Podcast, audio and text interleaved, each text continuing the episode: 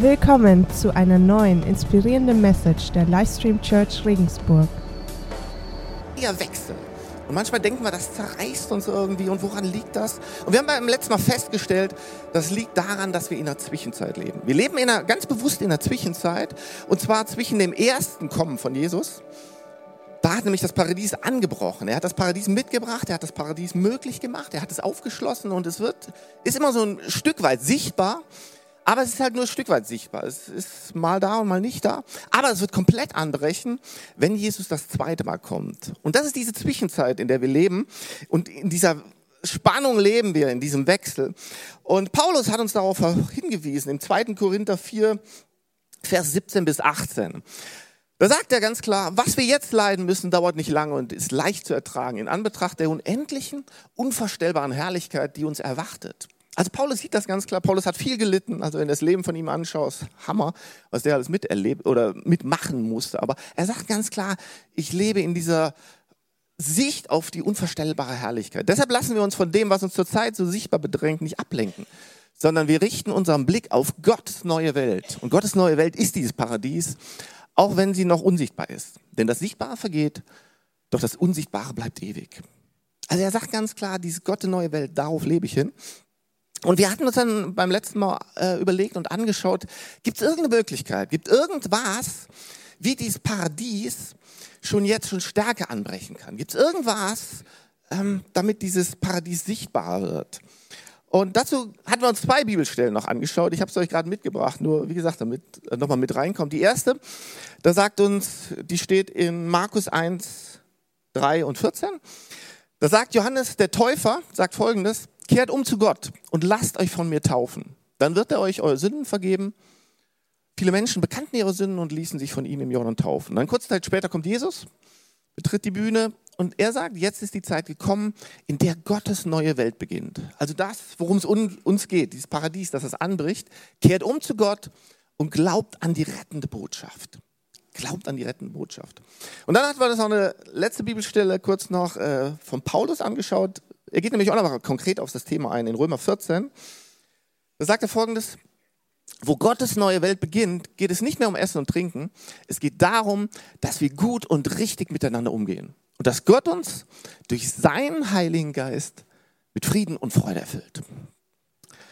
Und Leute, in den Bibelstellen gibt es eine Menge Hinweise, was getan werden kann, damit Gottes neue Welt anbricht. Und zwar zwei Aspekte. Einmal, was können wir tun? Was können wir tun, damit diese Welt anbricht? Und was hat Gott bereits getan und möchte er noch tun? Und wir hatten beim letzten Mal uns diesen ersten Aspekt angeschaut, was können wir tun? Und wir hatten vier Aufforderungen entdeckt. Und zwar das erste, und daraus, deshalb hatten wir die letzte Message auch Paradise Hashtag Me genannt. Also was kann ich machen, damit das Paradies anbricht? Und der erste Punkt war, ich meine, wir bauen alle Mist. Sind wir mal ehrlich. Also jeder von uns verletzt irgendwie und, und macht irgendwie Dinge falsch. Ist leider in der menschlichen Natur drin. Aber was wichtig ist, wir sollen diesen Mist bekennen und dann aber auch gut machen und aus tiefstem Herzen bereuen. Das ist das Erste, was ganz wichtig ist, damit das Paradies anbrechen kann. Das Zweite ist, was wir auch in den Bibelstellen genannt bekommen, wir sollen ganz klar, Jesus bietet uns eine persönliche Beziehung an und wir sollen diese persönliche Beziehung annehmen und wirklich uns taufen lassen. Also wirklich taufen lassen. Kleiner Werbeblock am Rande nochmal, 24. Juni findet hier in der Livestream Church Taufe statt. Also wenn du noch nicht getauft bist aus freien Stücken und wirklich sagst, hey, ich möchte mich zu Jesus bekennen, möchte ich echt nochmal ermutigen, lass dich taufen.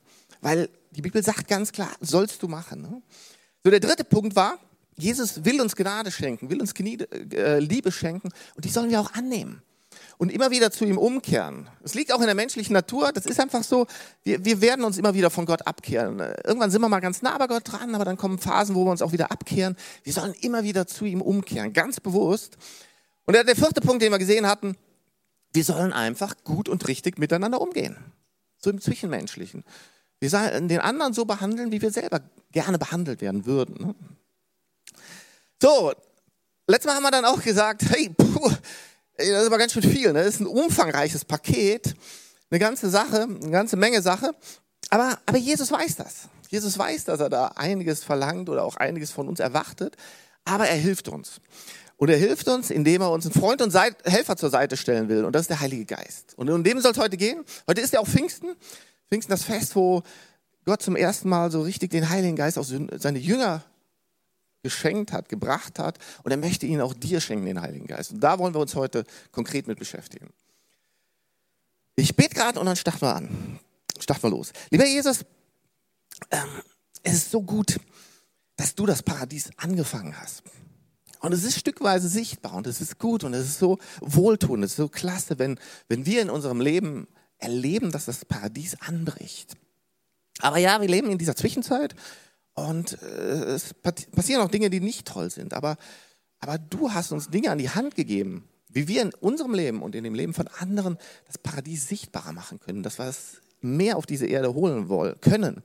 Und wir haben letztes Mal schon gesehen, was wir machen können und heute wollen wir uns noch anschauen, was du uns ganz bewusst schenken willst. Und ich bin gespannt, was du jedem Einzelnen jetzt hier sagst und ich möchte dich bitten, dass für jeden Einzelnen wirklich irgendwas dabei ist, wo er sagt, yes, das ist für mich in dem Punkt kann für mich in meinem Leben und in dem Leben meiner Mitmenschen das Paradies hier anbrechen. Das ist mein Wunsch, das ist meine Bitte und Heiliger Geist möchte ich bitten, dass du jeden Einzelnen heute hier berührst. Amen. Amen. So, wenn du dir Notizen machen willst, jetzt ein guter Augenblick, den Notizblock, Livestream-Block rausholen oder ein iPad, wo immer du Notizen machst. Also ich mache das gerne, ich vergesse immer sehr viel. Ähm, genau, Überschrift, kannst du ganz oben hinschreiben, macht man ja normalerweise mit Überschriften. Paradise, Hashtag Gott. Also, wir wollen uns die Frage stellen, was hat Gott getan und was möchte Gott noch tun? Ja? Und was hat Gott getan? Will ich nur kurz darauf eingehen, weil eigentlich das meiste hat er getan, aber da reden wir ja auch immer von, aber ich will auf den Heiligen Geist eingehen. Aber ich will kurz nochmal darauf eingehen. Gott hat eigentlich die Basis für alles geschaffen. Er hat seinen Sohn Jesus gesandt auf die Welt. Jesus war bei uns, hat uns gelehrt, hat den Menschen geholfen, hat Menschen geheilt, äh, zum Leben erweckt. Aber er ist dann auch noch einen Schritt weitergegangen, ist für uns dann geopfert worden. Er hat sich für dich hingegeben, ist am Kreuz gestorben damit unsere Sünden vergeben werden. Und dann ist er auferstanden, in den Himmel gefahren und dadurch hat er das Paradies aufgeschlossen. Und dadurch hat diese Zwischenzeit begonnen, dass das Paradies gestarten, starten konnte. Ne? Und er hat uns Liebe geschenkt, Vergebung geschenkt, Gnade geschenkt. Aber was möchte er jetzt noch konkret tun? Und dazu wollen wir uns nochmal diese Römerstelle anschauen. Die hatten wir ja schon ein paar Mal gehabt. Römer 14, 7. Ähm, da sagt ja Paulus, wo Gottes neue Welt beginnt, geht es darum, dass Gott uns durch seinen Heiligen Geist mit Friede und Freude erfüllt. Mit Friede und Freude erfüllt. Also, warum will er das machen? Damit das Paradies schon jetzt in deinem Leben und im Leben deiner Mitmenschen anbricht. Ja? Und Paulus hat das noch so ein bisschen erweitert. Und die Stelle wollen wir uns jetzt auch noch anschauen. Das ist die Galater 5,22. Da heißt es, dagegen bringt der Geist Gottes in unserem Leben nur Gutes hervor. Also der Heilige Geist bringt in unserem Leben nur Gutes hervor. Und dann kommt die Aufzählung. Liebe und Freude, Frieden und Geduld, Freundlichkeit, Güte und Treue, Rücksichtnahme und Selbstbeherrschung. Rücksichtnahme und Selbstbeherrschung. Und ich, ich denke, das sind Hammergeschenke, oder? Also das sind tolle Sachen, die er uns schenken will. Und ähm, wir wollen jetzt Stück für Stück diese Geschenke auspacken. Ne? Wer mag Geschenke auspacken? Ich denke, das ist eine tolle Sache. Also das wollen wir jetzt gemeinsam machen. Und ja, lasst euch überraschen. Fangen wir mit dem ersten an. Ähm, zur Liebe komme ich am Ende als Highlight. Fangen wir mit der Freude an. Ja? Also Freude. Ja? Wer hätte gerne Freude in seinem Leben? Ja, schon ein paar. Ich hätte jetzt eigentlich mit allen gerechnet. Wer hat gerne Freude in seinem Leben? Hey? Okay. Jetzt kommt die Frage, wer hat denn Freude gerade im Leben? Oh ja, das ist eine ganze Menge. Das ist ja fast mehr als eben. Nein. Aber, aber hier ist das Ding. Ihr dürft eins nicht verwechseln. Und das, das verwechseln wir, ich auch immer sehr stark. Es gibt einen Unterschied zwischen Spaß und Freude. Und das, das wollen wir uns kurz angucken. Das ist ein kleiner Unterschied. In Wikipedia steht unter Spaß, Spaß heißt Zerstreuung, Zeitvertreib, Vergnügen. Also so irgendwie so Ablenkung. Und ich denke, da gibt es eine ganze Menge Sachen, oder? Also, keine Ahnung, Freizeitparks, irgendwelche Videogames oder auch irgendwelche Serien. Vor kurzem hatte ich mit einem gesprochen, der meint, er guckt sich jede Woche diese Serie an, er weiß, es ist sinnlos und hinterher ärgert er sich immer, aber, aber es ist einfach so schön. Und ich meine, ein Spaß ist ja auch, muss ja auch nicht schlecht sein. Man will sich ja vielleicht auch mal einfach relaxen, ein bisschen erholen. Aber was wir uns klar machen müssen, Spaß kommt von außen. Wir werden irgendwie von außen bespaßt und das bleibt dann auch irgendwie außen. Ne? Das heißt, es kann vielleicht mal kurzzeitig eine schöne Sache sein, eine Unterhaltung, eine Ablenkung, aber das war es dann auch schon. Und ich weiß nicht, vielleicht habt ihr das auch schon mal festgestellt, bei mir kenne ich das, manchmal hat man ja so einen super Kick, man macht irgendwas Besonderes und boah, Adrenalin pur. Ähm, aber wenn das dann vorbei ist, also in der Situation super, aber wenn das dann vorbei ist, manchmal geht es dann einem schlechter als vorher, weil man dann irgendwie denkt, boah, warum kann ich das nicht ständig haben und so. Ähm, bei Freude, Freude ist ein kleiner Unterschied, weil Freude kommt von innen. Freude kommt von innen und die bleibt auch in mir drin. Ja? Und das hat viel so mit unserer Einstellung zum Leben zu tun, so die Sichtweise und dass man sich einfach erfreut an, keine Ahnung, an besonderen Dingen. Das können kleine Dinge sein, die muss ich noch nicht mal besitzen, kann auch irgendwie in der Natur sein, dass ich mich an der Natur freue, an Beziehungen, schönen Beziehungen kann man sich echt erfreuen.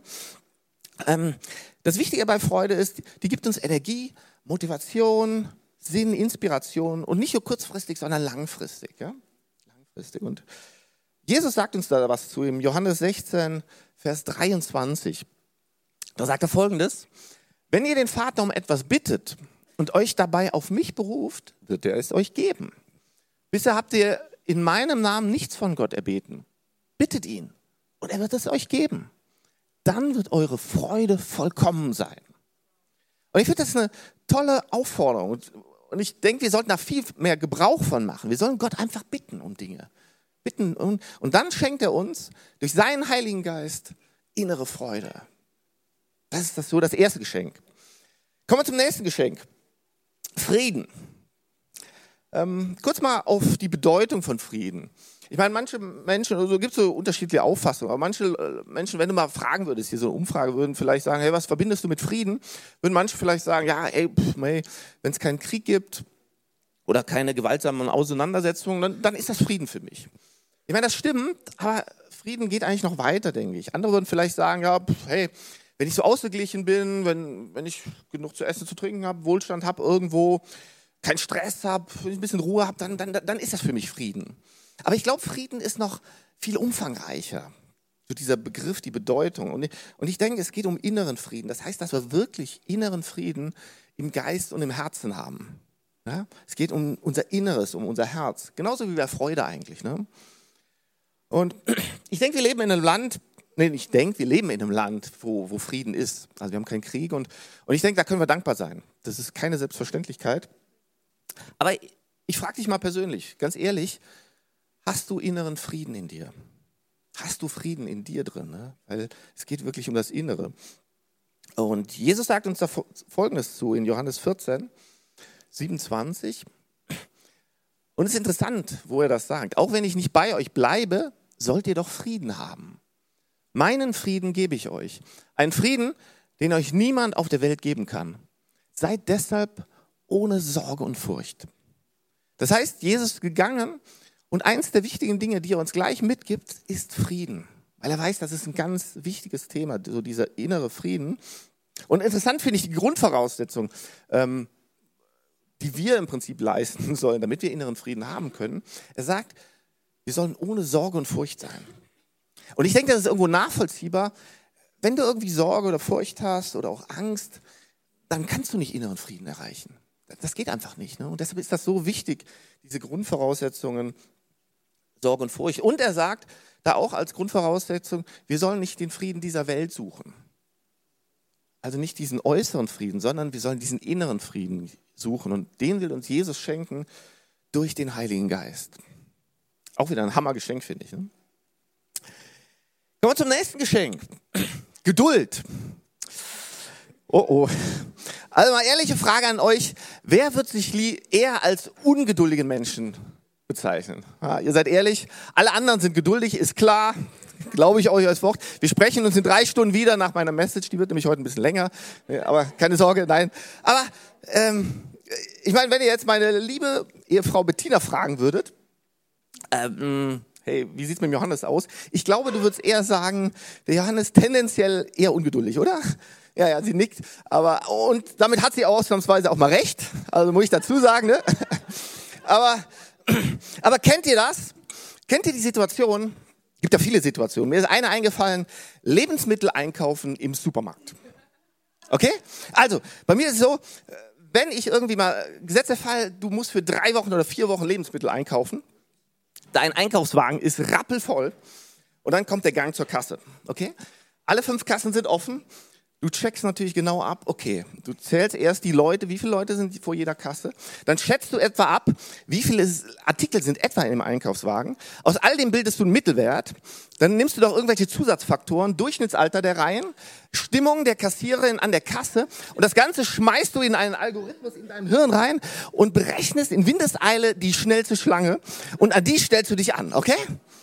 So, wenn, bevor es losgeht, schaust du dir noch genau an, wer startet mit dir und dann kann das Rennen beginnen, oder? ah, ich sehe viele nicken. So, das Rennen geht los, okay? Okay, deine Reihe geht eine Position vor. Und du denkst, ja, super, oh, Reihe drei, nee, du bist ja in der Reihe drei. Reihe zwei und vier rutschen eine Position auf. Ihr seid gleich auf. Deine Reihe Position, wieder eine Position vor. Du bist so richtig in Siegesstimmung. Es geht alles auf. Oh, was ist da? Reihe fünf geht drei Positionen vor. Du überlegst noch schnell, soll ich die Reihe wechseln? Vielleicht bin ich da schneller. Es, aber leider kommen da Leute nach. Und so geht das Rennen weiter. Plötzlich fällt genau in deiner Reihe der Kassen, der, der Kartenautomat aus der muss mit Geld zahlen vorne, du verlierst kostbare Zeit. Also das, du, das Schweiß fängt an bei dir. So, einer ist doch vor dir. Reihe 5 hat schon gewonnen, du bist, kannst schon nicht gewinnen, aber in dem Augenblick genau vor dir will der auch noch was umtauschen. Du verzweifelst total, alle anderen Reihen ziehen an dir vorbei, du bist letzter und beim Rausgehen überlegst du noch verkrampft, was war an meinem Algorithmus falsch? Ich weiß nicht, ob ich in der Beziehung nur falsch gepolt bin, aber ich, an euren Reaktionen, es gibt einige. Und was mich dann am allermeisten nervt, ist auch noch, dass ich total gestresst und genervt aus dem Laden rausgehe. Ne? Also, okay. Aber Paulus scheint das Problem zu kennen. Ich kann das beruhigen. Ich habe euch eine Bibelstelle von Paulus mitgebracht. Und zwar Römer 5, Vers 4 bis 5. Da heißt es, Geduld unser Thema, unser Thema, ich habe schon gesehen. Geduld aber vertieft und festigt unseren Glauben. Und das wiederum gibt uns Hoffnung. Und diese Hoffnung geht nicht ins Leere. Denn uns ist der Heilige Geist gegeben, geschenkt und durch ihn hat Gott unsere Herzen mit seiner Liebe erfüllt. Hey, ich finde das eine Hammer-Zusage. Selbst wenn es dir geht wie mir, der Heilige Geist will mir und dir Geduld schenken. Und ich denke, das ist einfach eine tolle Zusage. Ne? Kommen wir zum weiteren Geschenk, äh, Geschenk. Freundlichkeit. Freundlichkeit. Ich weiß nicht, vielleicht ist das nur mein Eindruck, aber irgendwie habe ich das Gefühl, alle Menschen außerhalb Deutschlands sind freundlicher.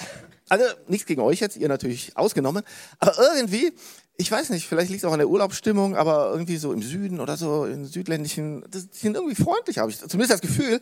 Äh, Bettina und ich, wir waren ja mal ein Jahr in den USA gewesen und wir sind da hingekommen und wirklich in jedem Restaurant, in jedem Kino, in jedem, keine Ahnung, in jedem Einkaufsladen, überall, wo du hinkommst, hey honey, how you doing? Hey, you're looking great. It's so fantastic to have you here. How can I help you? Und so im ersten Augenblick habe ich immer gedacht, wollen die mich anbackern oder so? Oder keine Ahnung.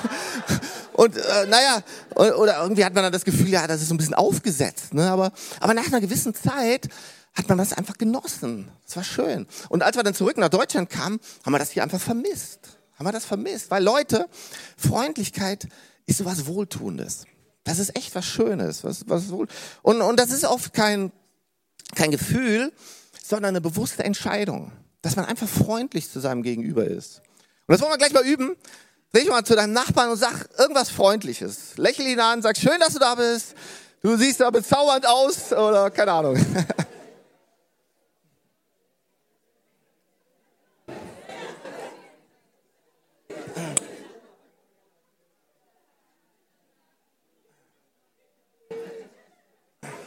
So, Leute, reicht, reicht. Ihr seid freundlich genug. nee, aber hier kommt die Sache, weil jetzt wird es ein bisschen herausfordernd. Philippa 4, 5. Da steht nämlich folgendes.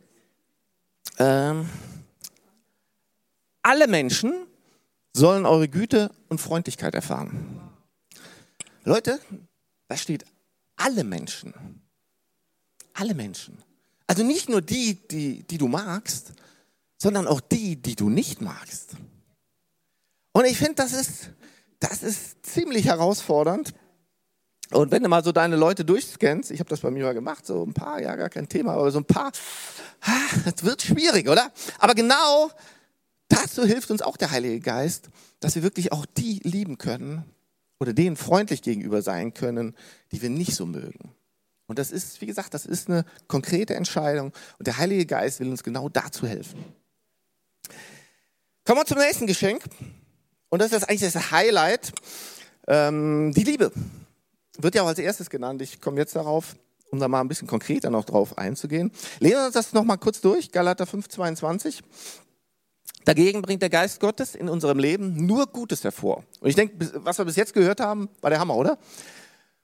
Also die Liebe geht jetzt um Freude, Friede und Geduld, Freundlichkeit, Güte, Treue, Rücksichtnahme und Selbstbeherrschung. Ich meine, Liebe, L'amour, also das ist ein Riesenthema, ne? Aha, könnte man jetzt romantisch werden und hey, und aber die Sache ist die, mit Liebe kommt jeder in Kontakt. Jeder ist von Liebe betroffen. Jeder hat irgendwie mit Liebe zu tun. Deshalb ist es auch nicht verwunderlich, dass jeder Song, jeder Film, jedes Kino, Theaterstück handelt von Liebe, ne?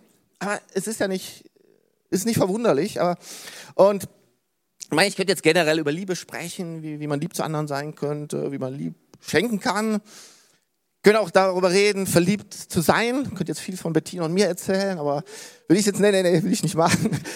Ich könnte aber auch dafür darüber erzählen, ähm, dass wir die Liebe entfacht halten müssen, aufrechterhalten müssen. Bettina und ich sind ja auch schon ein paar Jährchen verheiratet. Müssen wir immer wieder auch die Liebe aufrechterhalten, entfacht halten. Aber ich will auf einen besonderen Aspekt der Liebe eingehen. Und der steht in Matthäus 5, 43. Da heißt, es heißt bei euch, liebt eure Freunde und hasst eure Feinde. Und ich denke mal, jeder wird direkt sagen, wird das direkt unterschreiben. Häkchen dran, gar kein Thema. Ja klar, Freunde lieben, super. Feinde hassen, pf, ja, habe ich kein Problem mit, mache ich. Aber Jesus sagt, liebt eure Feinde und betet für alle, die euch verfolgen. Eure Feinde und für alle, die euch verfolgen. Ich mache immer eine Aussage, ich mache immer ein Statement und da stehe ich hinter. Das ist übermenschlich. Das geht überhaupt nicht. Das geht überhaupt nicht. Das ist der andere überhaupt nicht wert, der mich da verletzt hat. Das ist zu viel verlangt. Das schafft keiner. Schafft keiner, ne? Und du hast recht, das stimmt. Das kriegt keiner aus sich heraus alleine hin. Schafft keiner, ja? Das können wir nur mit Gottes Hilfe. Und daher, genau deshalb, will er uns den Heiligen Geist schenken, ja? damit wir in unserem Leben nur Gutes hervorbringen und damit wir jeden, wirklich jeden Menschen lieben können. Jeden Menschen lieben können. Jetzt könntest du natürlich auch fragen, hey, Johannes, pass mal auf, ist denn Liebe wirklich so wichtig? Hey, ist ja schon gut, ist ja nett, ne? aber ich muss doch jetzt nicht jeden Menschen lieben. Ne? Es reicht doch, wenn ich ein paar Mal liebe, zu ein paar nett bin und andere, solange ich die nicht klatsche, ist doch auch okay. Oder hey, ich tue was, aber ich muss doch nicht alles in Liebe tun. Ich muss doch nicht alles, kann ja auch mal einfach sowas tun. Muss nicht alles immer Liebe sein. Geht auch ohne Liebe, oder? Und dazu gibt es eine knaller Bibelstelle. Ähm, und ich denke mal, das ist eine Bibelstelle 1. Korinther 13. Ich, ich gehe mal davon aus, mindestens jede zweite Hochzeit wird diese Bibelstelle erwähnt. Aber es ist eine ganz knallharte Bibelstelle und die, die wollen wir uns nochmal anschauen. Da heißt, wenn ich in Sprachen rede, die von Gott eingegeben sind, in irdischen Sprachen oder sogar in der Sprache der Engel. Äh, by the way, ich habe vor kurzem gelesen, da gibt es einen, der kann 25 Sprachen fließend und nochmal 25 Sprachen verstehen. Also ich weiß gar nicht, wie das geht, aber gibt's, gibt so Menschen. Aber jetzt hör zu, selbst wenn ich das könnte, aber keine Liebe habe, bin ich nichts weiter als ein dröhnender Gong oder eine lärmende Pauke. Was macht man mit einem dröhnenden Gong oder lärmenden Pauke? Genau, ausschalten. Nee, hör, hör mir auf damit. Weg. Das, das, das hält ja keiner aus. Und dann geht es weiter. Wenn ich prophetische Eingebungen habe, also in die Zukunft sehen kann oder irgendwelche Eingebungen habe von Gott, wenn mir alle Geheimnisse enthüllt sind und ich alle Erkenntnis besitze, also so ein Universalgenie bin, so ein Superhirn, wenn mir der Glaube im höchsten und nur denkbaren Maß gegeben ist, sodass ich Berge versetzen kann, hey, äh, von dem wir alle träumen, oder? Wenn ich alle diese Gaben besitze, aber keine Liebe habe, bin ich, bin ich was Besonderes? Bin ich, ja gut, hier zumindest auf der Welt bin ich äh, was, äh, ja, wo die Leute sagen, nicht schlecht. Bin ich vielleicht sogar ein Heiliger? Da steht, bin ich nichts. Dann geht es weiter. Wenn ich meinen ganzen Besitz an die Armen verteile, wenn ich sogar bereit bin, mein Leben zu opfern, also ein richtiger Märtyrer bin, aber keine Liebe habe, nützt es mir nichts. Also, wo ich die Message hier nochmal vorbereitet habe und das gelesen habe, ist mir das nochmal so richtig bewusst geworden. Und dann geht es weiter, dann wird so ein bisschen beschrieben, was die Liebe ist. Das gucken wir uns auch noch gerade an. Genau, Liebe ist geduldig, Liebe ist freundlich, hatten wir ja eben schon, ne? tolle Sachen. Sie kennt keinen Neid, sie spielt sich nicht auf, sie ist nicht eingebildet, sie verhält sich nicht taktlos, sie sucht nicht den eigenen Vorteil, sie verliert nicht die Beherrschung, sie trägt keinem etwas nach. Sie freut sich nicht, wenn Unrecht geschieht. Aber wo die Wahrheit siegt, freut sie sich mit. Alles erträgt sie, in jeder Lage glaubt sie, immer hofft sie, allem hält sie stand. Die Liebe vergeht niemals. Niemals. Und dann wird so ein bisschen aufgezählt, was alles vergeht, also was wir vorher gehört haben, das vergeht alles. Und dann zum Ende sagt Paulus noch Folgendes. Jetzt sehen wir alles nur wie in einem Spiegel und wie in rätselhaften Bildern. Dann aber werden wir Gott von Angesicht zu Angesicht sehen. Wann ist das? Am Ende der Zwischenzeit. Genau. Wenn diese Zwischenzeit aufhört und Jesus zum zweiten Mal kommt, dann werden wir Jesus von Angesicht zu Angesicht sehen. Wenn ich jetzt etwas erkenne, erkenne ich immer nur einen Teil des Ganzen. Dann aber werde ich alles so erkennen, wie Gott mich jetzt schon kennt. Was für immer bleibt, sind Glaube, Hoffnung und Liebe. Diese drei. Aber am größten von allem ist die Liebe. größten von allen ist die Liebe. Und ich finde es interessant, Paulus sagt erst so ein bisschen, ja Leute, wir können nicht alles wissen. Wir, wir, wir, sehen durch den Spiegel verschwommen, wir sehen nur Stückwerk. Aber plötzlich im letzten Satz sagt er ganz klar, Leute, was immer bleibt, sind Glaube, Hoffnung, Liebe. Keine Diskussion, das Größte ist die Liebe.